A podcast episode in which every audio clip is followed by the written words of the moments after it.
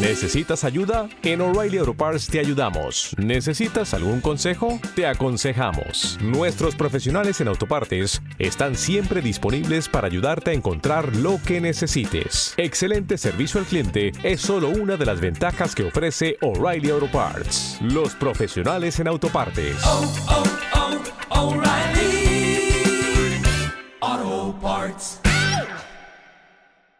doy la bienvenida a la sección de tips del podcast Autoestima para Liderazgo. Son mini contenidos llenos de ideas fáciles y prácticas con consejos y claves valiosos para que aprendas lo que necesitas para aumentar tu confianza, tomar acción y ver cómo tus resultados profesionales mejoran rápidamente. Empezamos.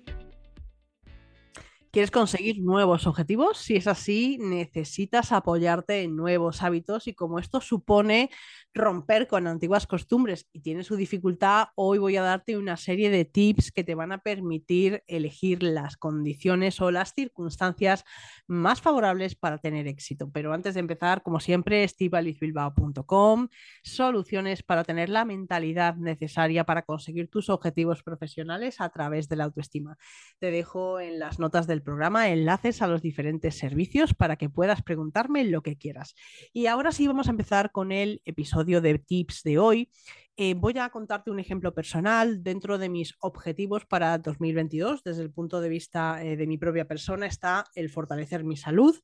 Eh, también esto evidentemente mejora mis objetivos profesionales, pero básicamente es algo pensado para mí y en concreto en aumentar fuerza física, en tener mayores niveles de energía y al mismo tiempo el bienestar que me aporta a mí el ejercicio junto con la sensación de lo he conseguido. Entonces, bueno, pues este es el objetivo personal que tenía y si tengo en cuenta además que en 2021 tuve anemia, pues para mí todo esto era un gran reto. Así que hoy voy a contarte cómo lo he conseguido, te voy a dar una serie de tips y no te vayas porque al final te voy a dar un tip, eh, bueno, pues muy sencillo, pero que es muy potente. Voy a empezar contándote que, bueno, pues e, esta mejora de salud evidentemente tiene que ver con la alimentación, pero yo me enfoqué desde el principio del año en el tema ejercicio físico. ¿Y qué hice?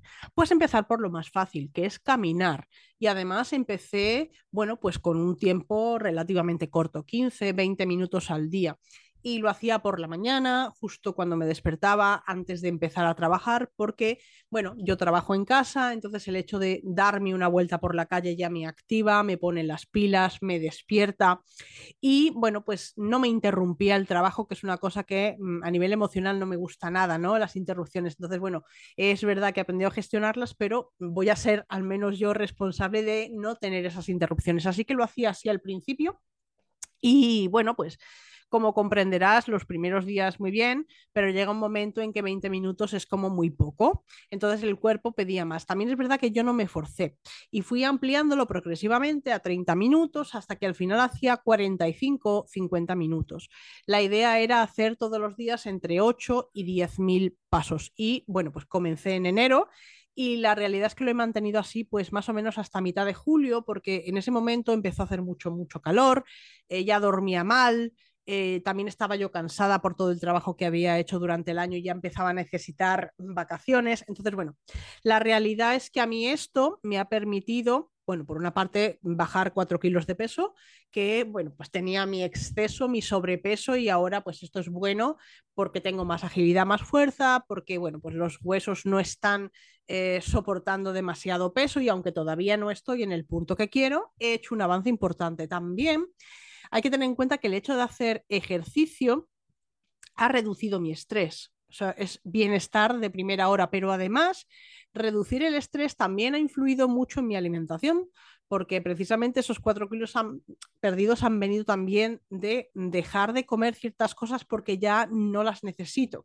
Ya no hay una emoción que me obligue o que me lleve a comer. Entonces, bueno, pues al terminar las vacaciones, eh, quise potenciar mucho más este efecto sobre mi salud y decidí ir al gimnasio. Entonces, ¿qué fue lo que hice? Pues apuntarme en el mes de agosto, aunque yo sabía que no iba a ir hasta el mes de septiembre y además hasta mitad de septiembre, porque los primeros días del mes me había cogido una serie de vacaciones y eh, pues es importante el ver una serie de tips que te voy a enseñar ahora para que realmente puedas eh, tener unas condiciones mucho más favorables a la hora de conseguir tus objetivos.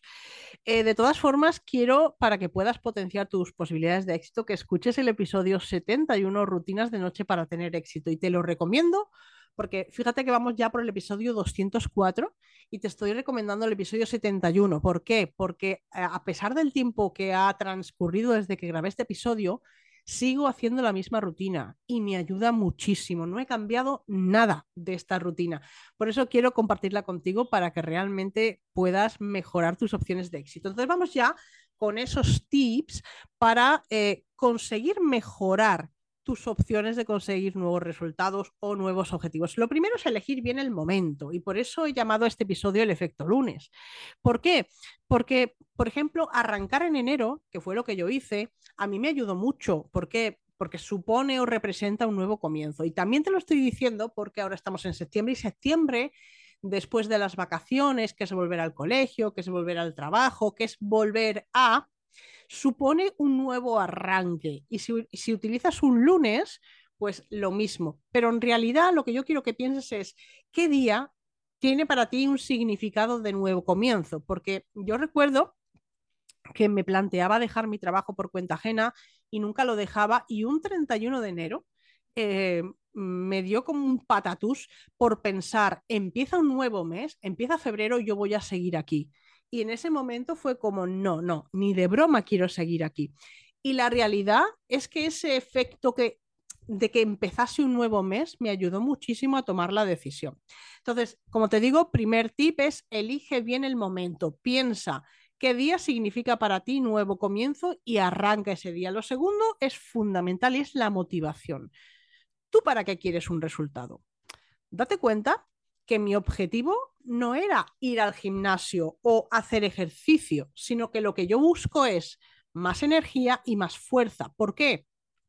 Porque realmente esto me da la opción de tener la vida que quiero, quiero una serie de cosas en las que hay que necesitar energía, trabajo horas, quiero viajar, quiero hacer cosas. Entonces todo eso me requiere de fuerza y de energía, pero además yo voy buscando el bienestar que me genera el entrenamiento y el hecho de conseguir mis resultados, porque yo esto ya lo he hecho antes, entonces yo puedo adelantar esa sensación de bienestar, porque los primeros días es horrible, los niveles de agujetas, el cansancio, o sea, empecé el viernes de la semana pasada y realmente he estado todo el fin de semana como un trapo, pero yo sé que a la que pasen dos semanas, cómo me voy a sentir. Entonces yo voy adelantando también todo ese bienestar. Así que la motivación es fundamental. Eh, pasa de, ay, voy a apuntarme al gimnasio. No, tú para qué quieres el objetivo que te has planteado. ¿Te está gustando este contenido? Si es así, suscríbete y así vas a ser la primera en escuchar el próximo episodio en cuanto lo suba. Y junto con elegir el mejor momento y tener una motivación adecuada, porque piensa que vas a tener días malos, que te va a dar un bajón, que no vas a tener ganas, que vas a estar cansada, que, uff, es que este día tengo muchas reuniones, eso va a ocurrir. ¿Y cómo consigues volver otra vez a esa rutina de entrenamiento o de cualquier otra cosa que te hayas marcado para conseguir un objetivo? Pues porque la motivación es la correcta. Si tú dices, em, voy a ir al gimnasio, eso no es motivación para ti, pero voy a tener fuerza y energía para tener el día a día que yo quiero, para poder viajar, para poder seguir el ritmo a tus hijos, para lo que sea que te lo hayas marcado, eso sí es potente en tu mente. Y el tercer elemento, junto con elegir el momento y la motivación, es pedir ayuda. Y yo te cuento en mi caso que, bueno, pues he contactado con un entrenador personal que me ha creado un circuito, un circuito adaptable. ¿Por qué? Porque tiene eh, una serie de ejercicios en cada bloque.